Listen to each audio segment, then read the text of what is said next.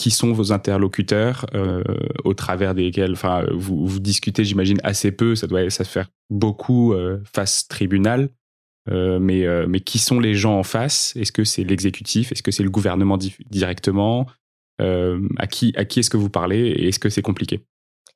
Euh, dans le cadre de l'affaire du siècle euh, ou de l'affaire Grande Sainte, nos interlocuteurs privilégiés et qui sont les personnes physiques que j'ai en tête en fait, qui ont le plus de responsabilités à nous répondre, euh, y compris quand on fait des demandes d'information comme on a pu faire là en, décembre auprès de ministères, c'est bah, c'est la première ministre et c'est les ministères liés à la transition écologique, donc ministère transition écologique et ministère transition énergétique qui sont finalement les trois personnes dans le gouvernement avec Emmanuel Macron qui, pour moi, euh, ont le plus de responsabilité à être nos interlocuteurs directs sur ces questions-là.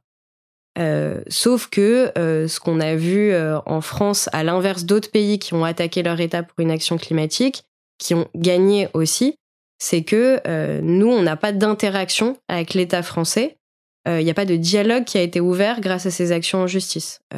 aux Pays-Bas, une fois les condamnations passées, il y a eu tout un temps où euh, le gouvernement euh, s'est rapproché des associations qu'il avait attaquées et condamnées pour dire bon ok, maintenant on se met autour de la table, comment on fait pour mettre en œuvre les décisions de justice?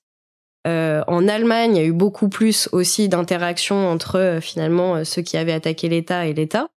En France, le seul moment où on a eu une réaction des représentants de l'État, c'était au moment de la pétition des 2,3 millions de signataires. C'est aussi à ça que ça sert, mine de rien c'est que avec 2,3 millions de signataires, euh, l'Élysée était obligé finalement de euh, d'inviter les représentants de ces quatre associations à discuter. C'était il y a cinq ans. Et depuis, rien.